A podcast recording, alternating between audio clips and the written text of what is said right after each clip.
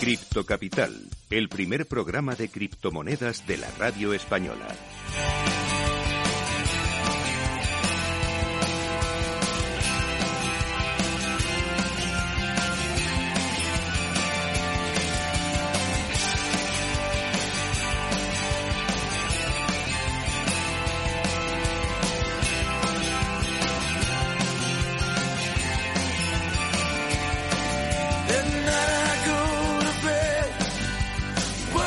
Bueno, bueno, bueno, como siempre, continuamos aquí en Cripto Capital con buena música, con excelente música que nos facilitan en el programa. Y es un placer tener con nosotros como segundo invitado a Sergio Antelo, que es CTO y fundador de Metari. ¿Qué tal estás, Sergio? Muy buenas, Carlos. ¿Qué tal? Un placer. Muchas gracias por la invitación. Es un, verdadero placer estar hoy con todos vosotros. Oye, pues para nosotros lo mismo, Sergio. Creo que estás fuera de España y precisamente en la primera parte del programa hemos hablado con, con Pilar Pilar Troncoso, que nos ha dicho lo difícil que es emprender dentro de España. ¿Vosotros os habéis ido fuera precisamente por este motivo o por otros? Cuéntanos un poco. bueno, en cierta medida sí. Eh, la verdad que los motivos han sido bastante variados. Uno de los principales, aunque muchas personas se crean que es por el apartado fiscal, va más ligado al apartado legal. Nuestra empresa, pese a que sea una empresa de infraestructura blockchain, que probablemente hablemos más adelante acerca de ella, eh, bueno, pues la, puerta de entrada a la misma ha sido a través de una colección de NFTs, que justo ahora mismo estamos en el lanzamiento de esa misma colección. Y como bien sabes, pues los, las trabas legales que hay ahora mismo en el marco europeo son bastante grandes, por lo que decidimos irnos a una jurisdicción que fuera un poquito más flexible para no tener que pedirle hasta la marca de, la ropa a la persona que quiere entrar a nuestro ecosistema. por aparte, por supuesto, de las ventajas fiscales que hay en otras jurisdicciones. estáis en Dubái, entiendo, ¿no? Sí, actualmente, bueno, estamos registrados en, España y también estamos registrados en Dubái. Perfecto. Entonces, eh, no, ha, no, ha, sido exactamente salir fuera de España, sino fuera de Europa precisamente por estas trabas que nos estás comentando y que, y que digamos, eh, ponen obstáculos a lo que queréis hacer, ¿no? A lo que, al proyecto que queréis emprender, entiendo, ¿no? Efectivamente. Eh, la verdad que es, es, una verdadera pena que nos, hayamos tenido que ir a, otra jurisdicción fuera de Europa, principalmente para esto, para hacer el lanzamiento pues, de esta colección de NFTs que va a representar la puerta de entrada al ecosistema que estamos desarrollando actualmente pero eh, bueno, la verdad que no nos quedaba otra alternativa en el punto en el que nos encontrábamos, aparte de que también nos permitía pues eh, distribuir y diversificar las fuerzas estando pues en dos continentes distintos. A mí me parece una acertada decisión, ¿eh? si, te, si te digo la verdad, ¿no? porque esto lo estamos viendo todos los días. ¿eh? Hay una pregunta que hacemos a todos nuestros invitados, Sergio. ¿Eres criptofan o eres criptoescéptico y por qué? es, una, es una muy buena pregunta. La verdad que yo diría que soy blockchain fan, más que cripto fan o que cripto escéptico. Muy buena respuesta em, esa, ¿eh? muy buena. ¿eh? Yo ahí te, me uno a ti ¿eh? con esto. yo, fíjate, soy, soy un apasionado de, la tecnología, así fue como entré a este mundo y también he estado dando bastantes eh, clases en distintos lugares, siempre en, entornos digitales, aunque también en entornos físicos, a, a, decenas de miles de alumnos en toda la carrera que llevo en este, en este sector. Y yo siempre les digo que antes de las criptomonedas, que todos conocemos y que están a la orden del día y son tan trendy topic como Bitcoin, Ethereum, Polkadot, Cardano y demás, eh, antes de eso eh, fue la blockchain, porque sin blockchain no existirían las criptomonedas. Y la blockchain, pues es, el, es la puerta de entrada, ¿no? Las criptomonedas es un ecosistema más de aplicación, es el que todos conocemos, pero es un, un sector más donde se está aplicando la tecnología. Pero el core y el núcleo de todo lo que estamos viviendo hoy en día es la tecnología blockchain, ya que sin ella nada existiría. Por tanto, yo me considero blockchain fan. pues mira, me has dado una idea para cambiar la pregunta y añadir esta de la blockchain fan al resto de los próximos invitados. ¿eh? Oye, hablabas de tu trayectoria. Tú eh, eres científico de datos, te consideras como tal, entiendo, ¿no? ¿Y cómo ha influido estas experiencias anteriores tuyas en la creación de Metari? Que ahora nos cuentas exactamente también en qué, en qué consiste y qué pretendéis hacer. ¿eh? Pues mira, la verdad es que mi background es un background bastante diverso, ya que yo estudio dos ingenierías, una biomédica y otra de telecomunicaciones. Ajá poco compatible, suele decir la gente, pero me dio una perspectiva bastante amplia para luego darme cuenta hacia dónde estaba moviendo el mundo, que era hacia el manejo y el uso de los datos. Y es por eso por lo que me especialicé en la rama de, la ciencia de datos. La parte de la blockchain, que fue mi pasión a partir del 2017-2018, cuando empecé a estudiar esta tecnología, vino más de manera autodidacta. Fue la forma en la que comencé a investigar acerca de ella, a programar, a meterme en los lenguajes de programación que estaban en este mundo, como seguramente conocéis, Solidity, Rust, etcétera, y a, adentrarme en, este campo. Así fue como, como empecé y, bueno, pues pasé por diversas multinacionales, pasé por diversas startups, eh, tanto cripto como no cripto. Y la motivación principal de este proyecto viene desde la rama de la educación, como comentaba anteriormente. Eh, me he topado con personas a nivel individual, me he topado con empresas, me he topado también con gobiernos a los cuales he estado educando tanto yo como mi socio, que es Carlos, también el que forma parte de la empresa. Y, y de todas estas personas con las que nos hemos topado, pues nos hemos dado cuenta de que existen una serie de problemas bastante comunes a todas ellas. Y de estos tres problemas que, nos encontramos, que son tres problemas principales que ahora si quieres pues los comentaremos, fue de donde nació principalmente Metari, que es la solución que estamos trayendo a la mesa hoy en día. Realmente, em, estos tres eh, campos que estás hablando, que son inteligencia artificial, datos y blockchain, entiendo que en Metari estáis combinando estos tres elementos, ¿no? Y definís Metari como la primera membrana inteligente Web3 entre tú y la web. ¿Nos puedes explicar un poquito esto? ¿Eh? Sí, por supuesto. Eh, efectivamente, son tres de las verticales que estamos tocando eh, hoy en día.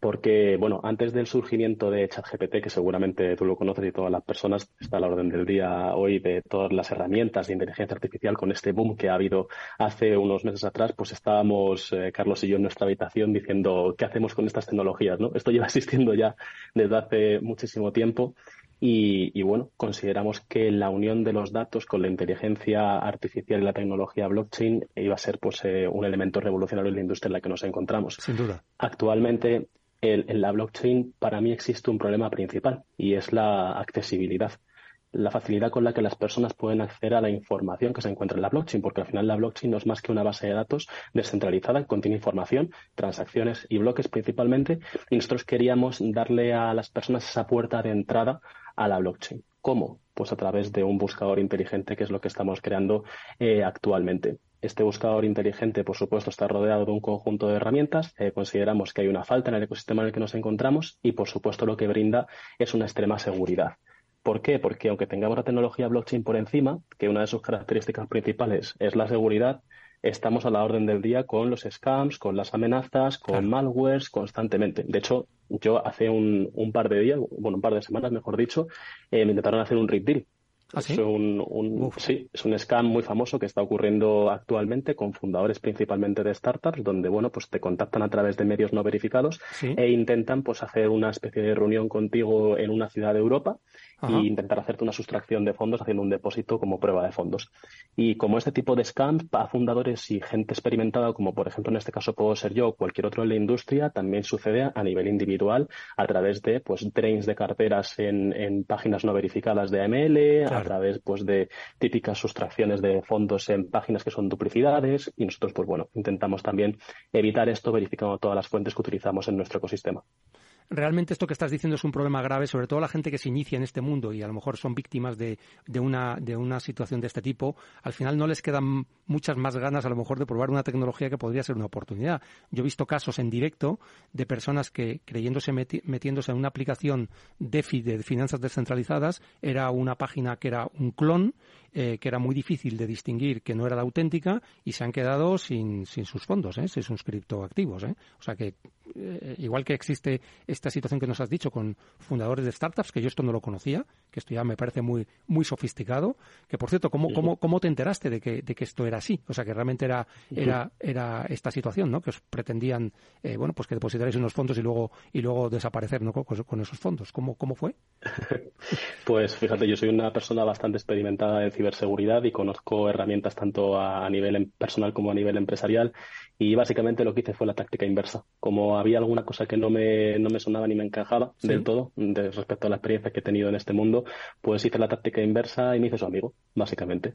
Entonces, al hacerme su amigo, pues me acabo revelando que era un, un scam lo que estaba pretendiendo hacer y por suerte yo me pude salvar. Pero CEOs de grandes empresas eh, cripto, de hecho puedes buscar este concepto, se llama RIP Deal, eh, han sido víctimas y han perdido millones de euros por, por hacer este tipo de scams. Y esto ocurre a nivel global con todos los scams que comentaba anteriormente y son pérdidas de billones de dólares anualmente. Es un verdadero problema.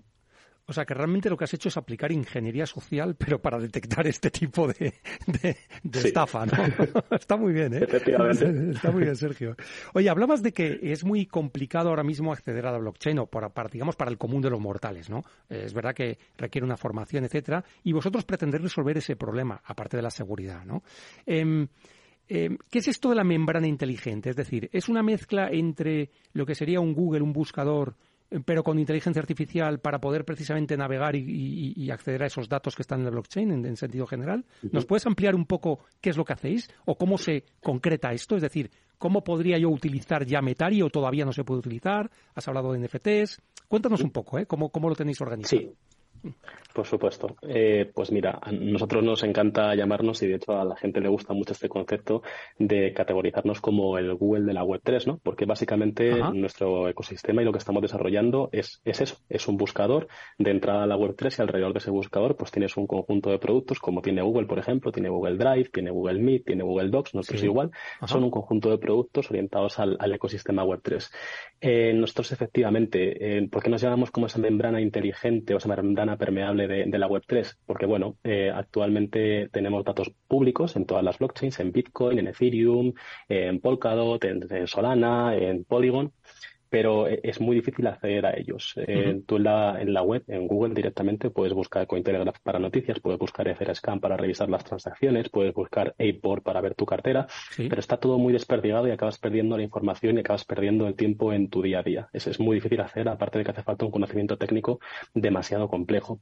Entonces, eh, nosotros, ¿por qué nos consideramos esa membrana? Porque cogemos todos los datos que se encuentran en todas las blockchains públicas, los descargamos, los filtramos, los categorizamos de manera inteligente y permitimos que cualquier persona, en lenguaje natural, pueda buscar lo que necesite a través de un buscador y que obtenga una respuesta en milisegundos que sea entendible a primera vista. No, hace falta que tengas un conocimiento técnico para poder acceder a esa información.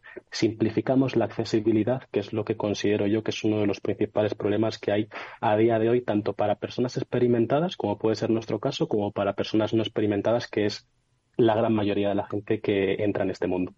Oye, me parece fascinante esto que estáis intentando, el Google de la Web 3. Me parece además que es una buena forma de, explicarlo y de que todos nos entiendan. Em, sí. ¿Esto ya se puede utilizar o todavía no? Actualmente nos encontramos en la fase de lanzamiento. Estamos entrando a mercado a través de una colección de NFTs eh, esta colección de NFTs te sirve como llave de entrada para poder utilizar el ecosistema de Metari. La plataforma se encuentra actualmente en versión beta. De hecho, lanzamos la beta a nivel privado únicamente para estas personas que tengan el NFT y para que puedan comenzar a utilizarlas. Y en cuanto tengamos esa primera validación y esa comunidad mínima viable, que ya somos más de 20.000 personas, la verdad es que estoy súper orgulloso de todo lo que ha creado el equipo y toda la gente que, nos apoya, pues en ese punto ya probablemente lancemos a, nivel público y, y bueno, ese es el punto en el que nos encontramos ahora mismo. O sea, estáis desarrollando lo que denomináis en vuestra web la Metari Suite, entiendo, ¿no? Que son todo ese conjunto de herramientas que los que tengan el NFT, o los NFT primero van a poder eh, probar y luego el resto, ¿no? Cuando hagáis el lanzamiento a, digamos, a masivo, ¿no? ¿Es así?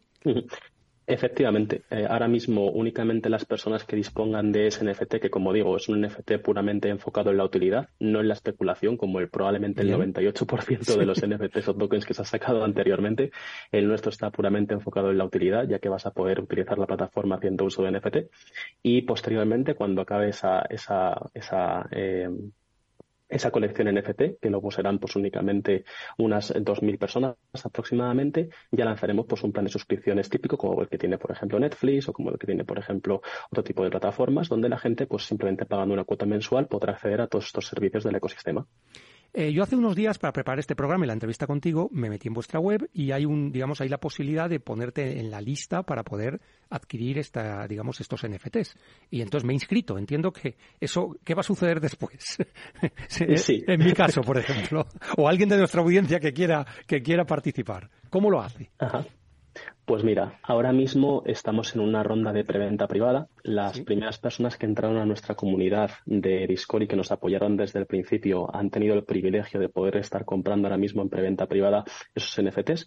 Pero para la gente pues, que no pudo entrar en esa primera fase, no nos conoció tan al principio, están pues la, digamos, las típicas rondas de venta de una colección NFT que arrancan este día 26, viernes, hasta el día 30. Entonces, todas las personas que estén registradas en nuestra whitelist, que está ahora mismo disponible en la página web, tendrán acceso a partir del día 26 en un cortito periodo de tiempo, son unas 48 horas, para poder comprar el NFT a través de nuestra web.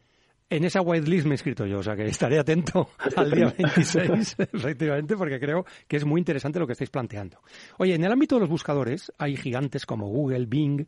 ¿Cómo os diferenciáis vosotros de esos competidores? Porque supongo que también estarán mm, mirando a hacer algo parecido, ¿no? ¿O, no? ¿Cómo es la situación actual?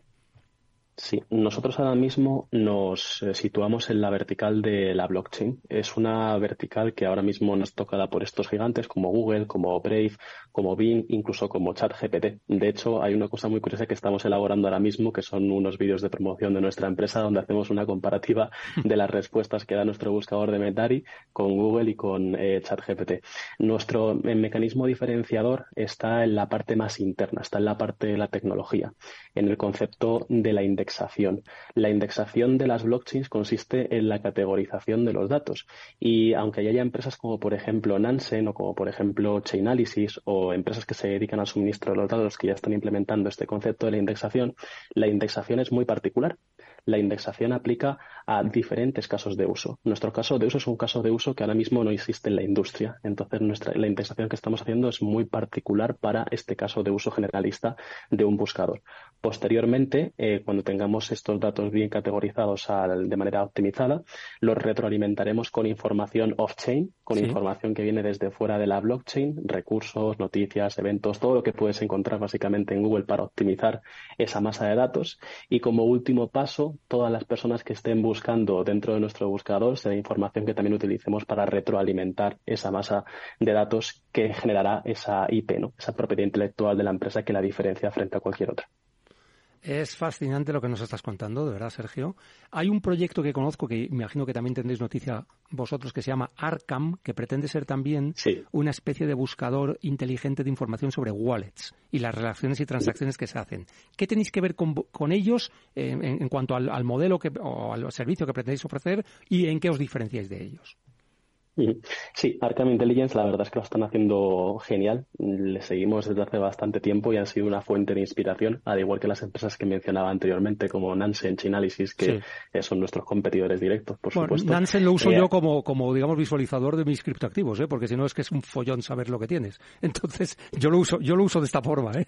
Me imagino que... Completa, completamente de acuerdo. Espero que a partir de ahora utilicen Metari, que también lo va a tener. Seguro, seguro, no lo dudes. pues eh, mira, cada una de las empresas tiene un foco muy concreto. Chainalysis está más orientado a la parte B2B, no tanto a la parte B2C. Eh, Nansen está más orientado a la parte de NFTs, fue su surgimiento, aunque ahora está ampliando otras áreas. Y Arkham Intelligence está más orientado a la parte de, ciberseguridad, en la parte de billeteras y de, transacciones.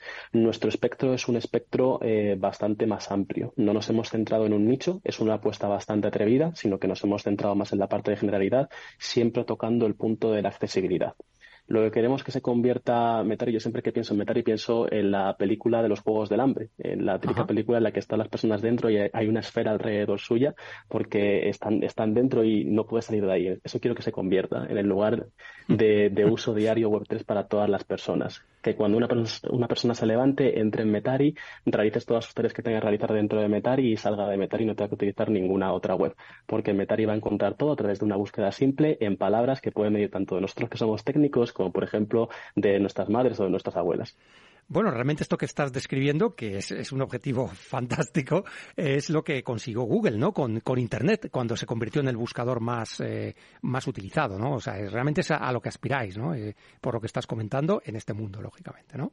Es. Efectivamente, ese es nuestro objetivo. Eh, como hemos visto tanto sufrimiento, sufrimiento real en, los ojos de las personas que hemos estado educando, tanto a nivel institucional como a nivel individual, eh, nuestro principal objetivo era ese, eh, abrir las puertas, generar una adopción de este sector a otro nivel a través de facilitar esa accesibilidad que tan compleja se encuentra hoy en día por la gran cantidad de tecnicismos y lo difícil que son utilizar las herramientas que tenemos a nuestra mano. Oye, Sergio, pues es un placer hablar contigo. No sé si quieres dar algún mensaje a la audiencia, e incluso sé que también tienes una faceta docente, porque das clase en la Universidad CEU San Pablo o has dado clase. Eh, ¿qué, dirías a la gente que se quiera aproximar a este mundo, que a lo mejor no conoce la blockchain, no sabe las posibilidades que tiene? Eh, Metari, pues también les queda lejos, porque todavía tampoco sabe exactamente para qué lo va a poder usar. Bueno, ¿qué les dirías? ¿Qué mensaje te gustaría transmitirles? Yo, a mí me encantaría transmitir a todas las personas, independientemente de la localización que, se encuentren, que antes de probar, eh, por supuesto es muy importante, ¿no? Tener experiencia, probar, cometer errores es el paso a paso de un emprendedor, pero antes de ello ser cauteloso, eh, tener una buena educación y muy importante tener un mentor que te guíe en tu camino ya que te va a solventar muchos problemas y te va a ayudar en, tu, en los pasos que vayas a dar en la industria, tanto sea pues en, una empresa, como sea en, en, tu camino de emprendimiento, como sea en cualquier lugar. Yo considero que eh, yo en mi caso tengo 27 años, a lo mejor por aquí han pasado personas que son mucho más mayores y tienen mucha más experiencia, pero yo soy una persona joven, como seguro que son la gran mayoría de personas que se encuentran en este sector y a mí una de las cosas que más me ha ayudado en mi camino ha sido tener un mentor que me guíe, que sea bote la experiencia en este, en este campo y que me evite cometer muchos errores pues, a todos los que he cometido, que la verdad que ha sido mi mayor aprendizaje en todo este camino. Oye, Sergio, pues muchísimas gracias por haber, haber conectado con nosotros. Eh, ha sido un placer tenerte, tenerte aquí en el programa. Nos quedamos con ese mensaje y ahora hacemos una breve pausa para finalizar el programa.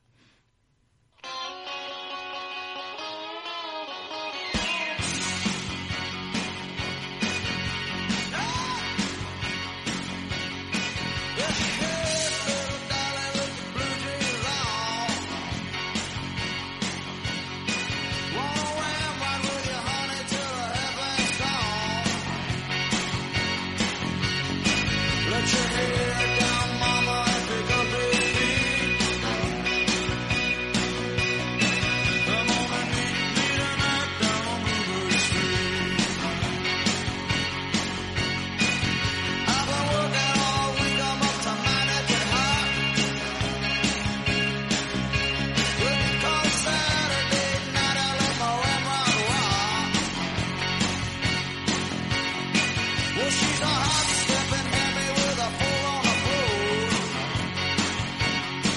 Bueno, pues eh, hemos llegado al final del programa y ya sabéis que como habéis sido buenos, vamos a resolver el criptoenigma. Hablábamos de la dirección quemada.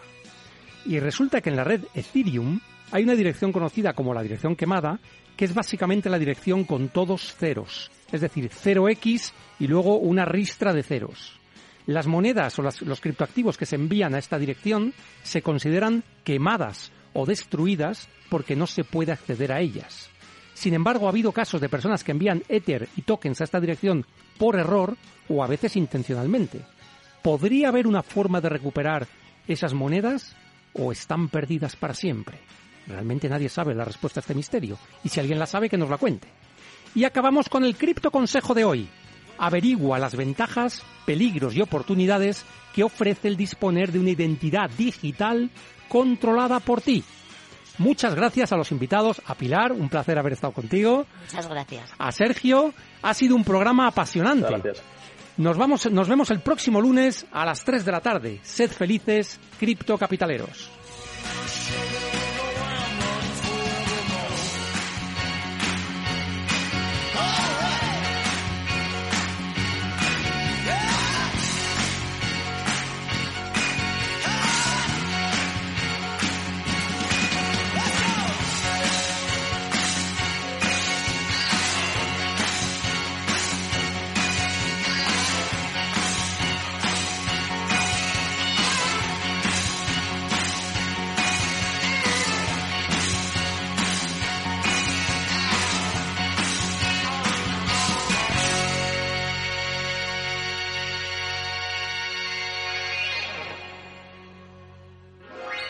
En Capital Radio, Cripto Capital.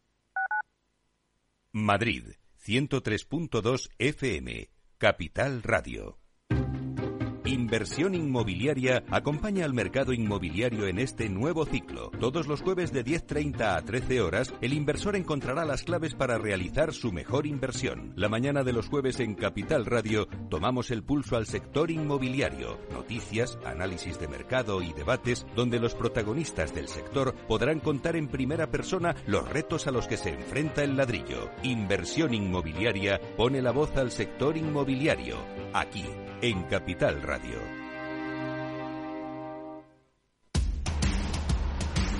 No pierdas detalle de todo lo que afecta a tus inversiones y a tu bolsillo. Toda la información en Mercado Abierto con Rocío Arbiza, de 4 a 7 de la tarde en Capital Radio. Capital Radio.